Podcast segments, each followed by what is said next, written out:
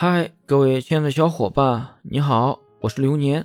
本期节目要和大家分享的是，为什么说男生都对女朋友的闺蜜有意见呢？今天一个女生私信我说，她跟一个男生聊了半个月，这个男生天天给她发消息，她有点拿捏不准，这个男生是不是真的喜欢她？于是呢，她就问了闺蜜，闺蜜说这个简单。先别理他，先别跟他说话。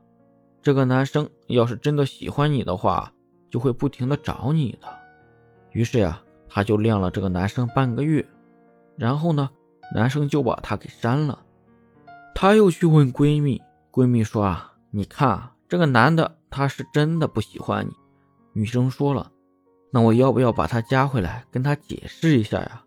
闺蜜又说，别急，主动了就会卑微。